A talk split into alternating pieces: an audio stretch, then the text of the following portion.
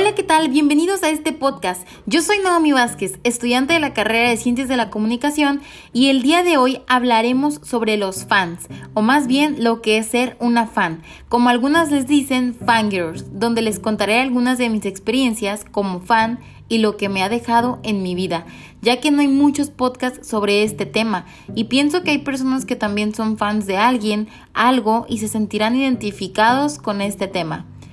Un fan es un admirador o seguidor de algo o de alguien. El término proviene del inglés fanatic. Ser fan es una persona que defiende con pasión y tenacidad sus preferencias por algún artista, banda, actores, películas, libros, entre otras cosas.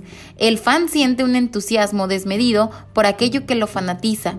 A diferencia de un aficionado, el fan no reconoce límites para acercarse a quien admira y es capaz de realizar acciones como vender objetos personales para tener dinero y comprar el boleto más adelante del concierto, comprar sus discos, viajar para conocer a dicho artista o banda, acampar en un estadio de fútbol para tener buen lugar, ir a ver la película desde el primer día del estreno a medianoche. Hay de todo tipo de fans, no tiene que ser exclusivamente por algún artista. El fan disfruta de los éxitos de su ídolo y sufre por ver sus fracasos o mal comportamiento como si fueran propios. Gracias a las herramientas que nos brinda el día de hoy el Internet, es más fácil saber muchas cosas sobre nuestro ídolo, banda o película. Cuando un cantante lanza un nuevo álbum o canciones, los fanáticos ya se saben las canciones con tiempo antes, para el día del estreno hacer sentir a su ídolo orgulloso, porque sus fans se aprendieron la canción en tan poco tiempo. Un fan puede organizar diversas actividades en torno a su ídolo, desde la creación de un fan club y así poco a poco se va creando una comunidad con un nombre original de dicho artista para su club de fans como está el ejemplo de las Believers, Directioners, Smilers, Rushers, Coders, entre otros. Mi mamá me confirmó que cuando ella estaba joven también pertenecía a un fan club de Mercurio.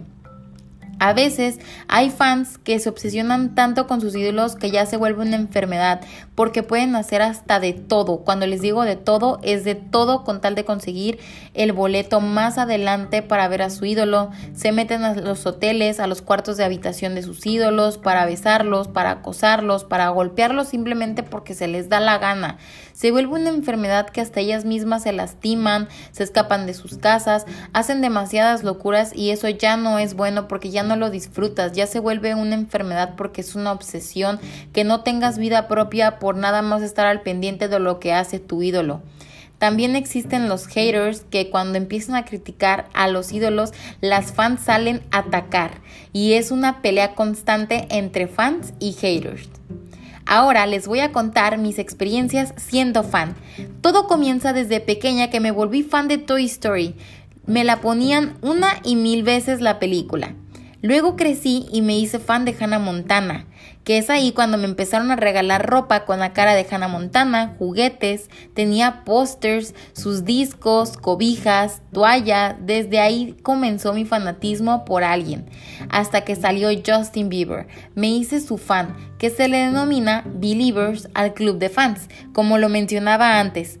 Se fue dando esa onda de ponerle los nombres a los clubes de fans y lo confirmé por mi mamá.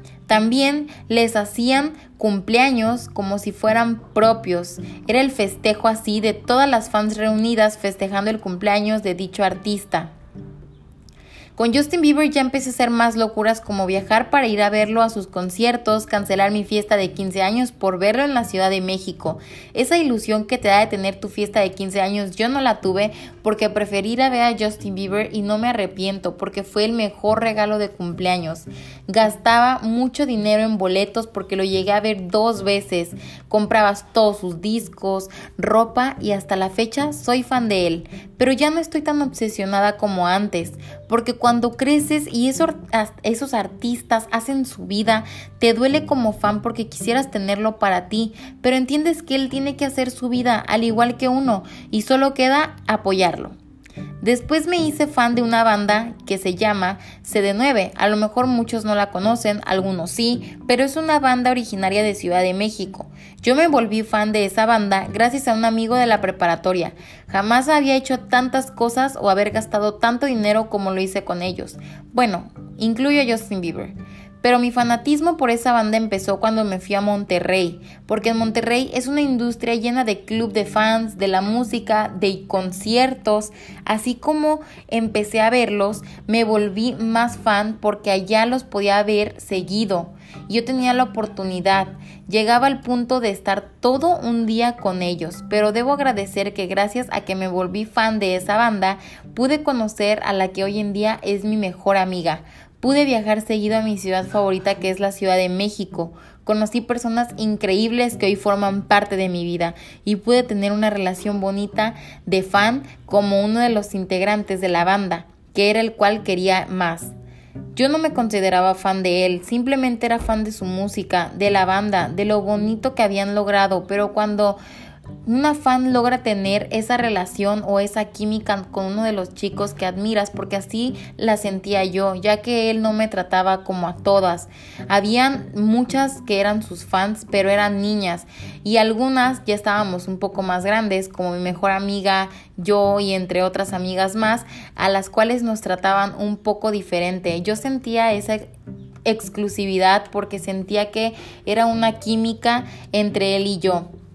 Es ahí cuando ya no me sentía tan fan de ellos porque me daba pena demostrar lo fan que, que, era. Pero no debes darte pena de ser quien eres y admirar a quien quieras. Tú eres libre de hacer lo que quieres. Otra de las cosas que me dejó ser fan de esa banda fue que me dieron la motivación de haber subido mi primer video a YouTube, el cual fue una video reacción a uno de sus videos musicales, donde jamás pensé que iba a tener tantas vistas. Y a lo mejor 10.000 vistas no son mucho, pero para mí lo eran porque haber hecho ese video por diversión o simplemente haber querido expresar mi opinión para mí fue algo importante.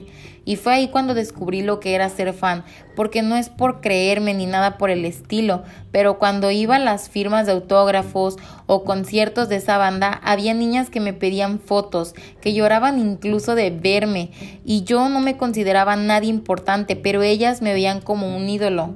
Me hacían sentir tan bonito que me reconocieran y pensaba que ser fan te cambia la vida, porque a veces te da oportunidades que jamás te imaginas. Entre mis experiencias como fan llegué a vender mis cosas para lograr comprar el boleto VIP para los conciertos y todo lo hacía sola porque era algo que yo quería y yo tenía que comprarme mis propias cosas para yo disfrutarlo mejor. No me arrepiento por nada de ser fan porque viví momentos increíbles que ahora son recuerdos bonitos. Viajé demasiado, aprendí a trabajar por lo que quiero y disfruté realmente de cada momento vivido. A lo mejor muchos pensarán que ese tipo de fanatismo es una ridiculez, pero al contrario, no le haces daño a nadie y tú solo estás siendo feliz. Aparte, no me van a dejar mentir, pero apuesto a que muchos han sido fans de algo, de alguna banda, de alguna canción, de alguna música, incluso de alguna persona puede ser su fan también. Después, solo disfrutaba ir a los conciertos con mis amigas.